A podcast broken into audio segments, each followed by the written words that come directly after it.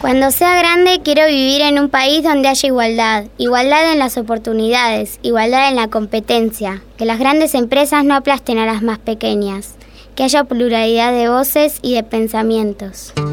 Eso es ser grande para nosotros, exigir que la prensa gráfica sea democrática. Derogación del decreto 1025 que fomenta la concentración corporativa en la prensa gráfica, dejando sin regulación a las revistas culturales e independientes. Más comunicación, más democracia. www.revistasculturales.org.